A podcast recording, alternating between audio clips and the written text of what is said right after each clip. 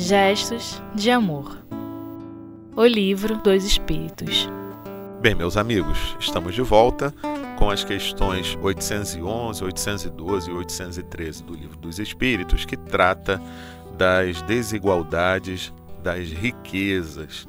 E no finalzinho ainda da 811A, eu esqueci até de, de comentar que é uma das coisas mais importantes, né? Nos, diz, nos dizem os espíritos que nós precisamos combater o egoísmo. Essa sim é a nossa chaga social.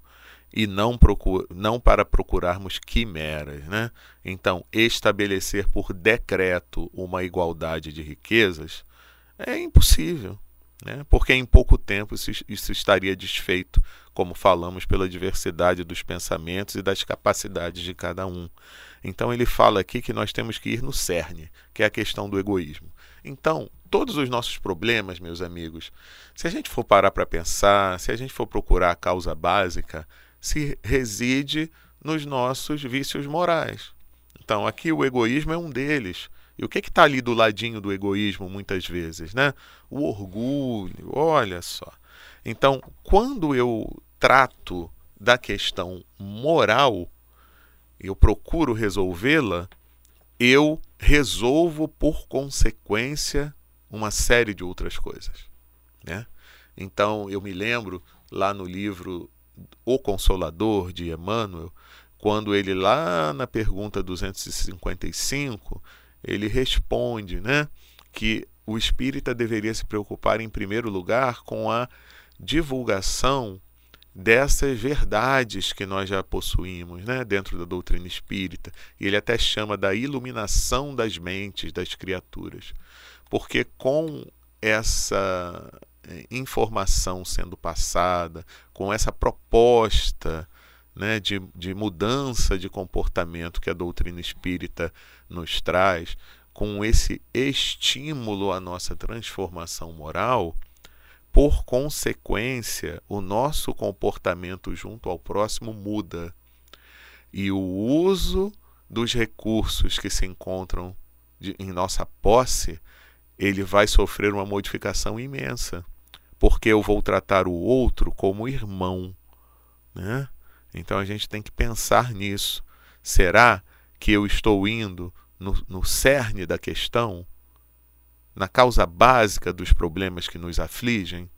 Porque quando eu combato pura e simplesmente o mal, e muitas vezes, ou na grande maioria das vezes, eu faço isso combatendo o agente do mal, né? às vezes querendo até retirá-lo da sociedade, porque ele nos causa mal, eu não resolvo a questão. Porque o que eu preciso fazer é uma transformação moral que, como consequência, vai se traduzir num mundo melhor. Não é verdade? Então vamos para 812. É bom a gente começar a pensar nisso, né? Nem fechar questão em apenas três, três perguntas do Livro dos Espíritos. O estudo da doutrina espírita é um estudo que nos estimula a pensar Ninguém precisa concordar comigo, concordar com Kardec, concordar com os espíritos 100%.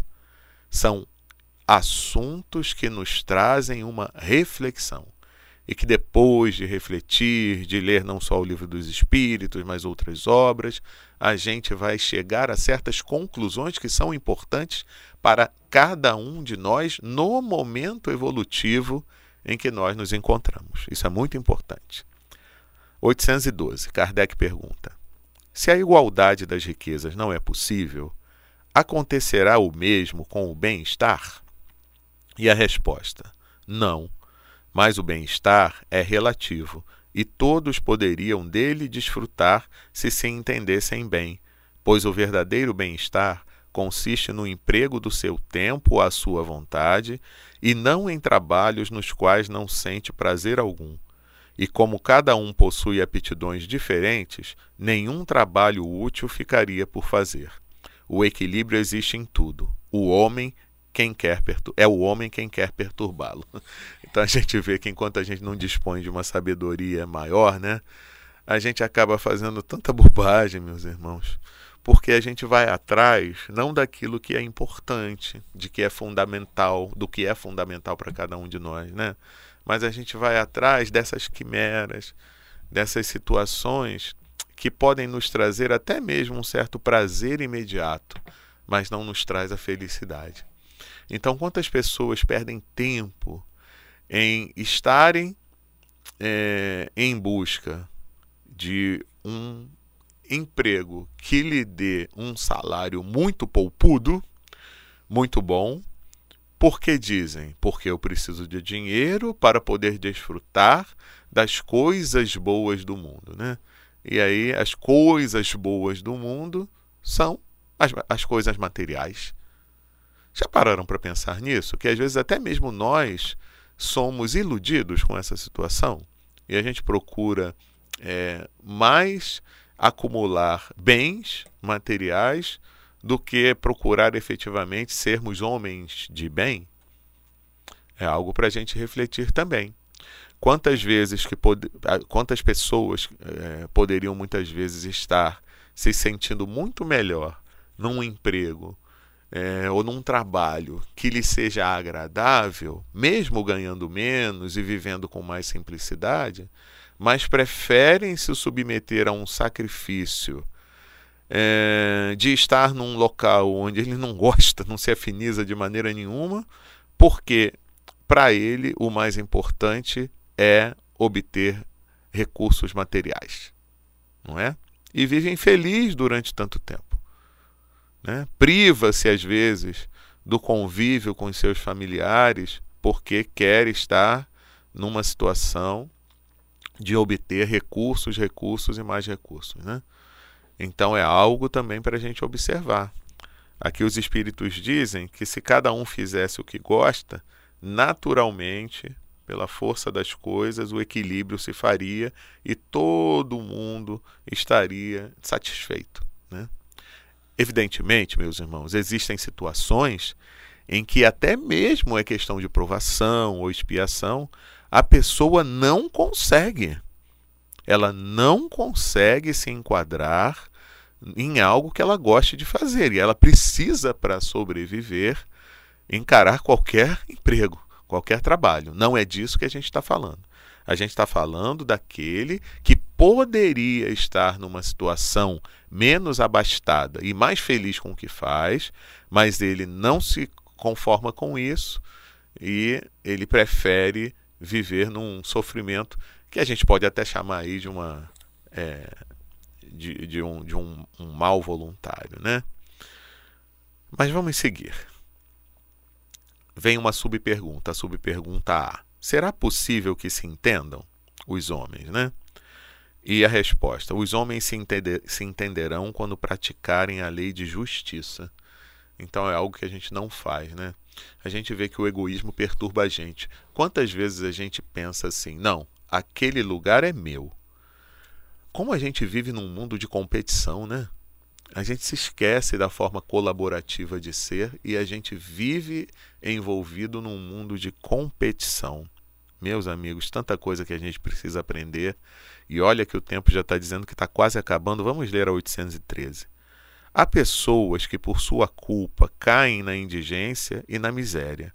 A sociedade não pode ser responsabilizada por isso? Certamente, é a resposta dos espíritos. Já dissemos que ela é muitas vezes a causa principal dessas situações. E, além disso, não cabe a ela velar pela sua educação moral? Frequentemente é a má educação que falseia-lhes o discernimento em vez de sufocar-lhes as tendências perniciosas. E aqui está uh, a doutrina espírita nos falando mais uma vez sobre a educação moral, meus amigos. Vamos procurar dedicar o nosso tempo a isso, a nossa própria educação moral, ao estímulo aos companheiros que estejam ao nosso lado a também buscarem se envolver com as questões morais porque se sabemos pela doutrina espírita que é a transformação moral de cada um que vai se traduzir na transformação moral da humanidade, por que, que a gente ainda perde tempo com outras coisas? Que às vezes um, uma sociedade materialista insiste em achar que é a resolução para todos os males da sociedade. Vamos investir, nós que já conhecemos a doutrina espírita, já conhecemos as propostas que ela nos traz, vamos investir na nossa transformação moral e assim nós vamos dando exemplos, exemplos que vão estimular também aqueles que se encontram ao nosso lado.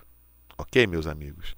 A gente vai encerrar por aqui, na certeza de que não esgotamos esse assunto, de que há muito a que se pesquisar, Vamos, olha só, vamos investir também nisso, meus amigos, na leitura das coisas boas, desses textos que os Espíritos nos trouxeram, que são ricos, são valiosíssimos e às vezes nós desprezamos, na leitura do Evangelho, tanto ensinamento moral importante que vai fazendo com que a transformação se dê em nossos espíritos e que o progresso vá se instalando a pouco e pouco. Essa é a nossa dica de hoje e a gente espera que vocês continuem acompanhando os nossos estudos aqui na nossa web rádio. Um grande abraço e até a próxima.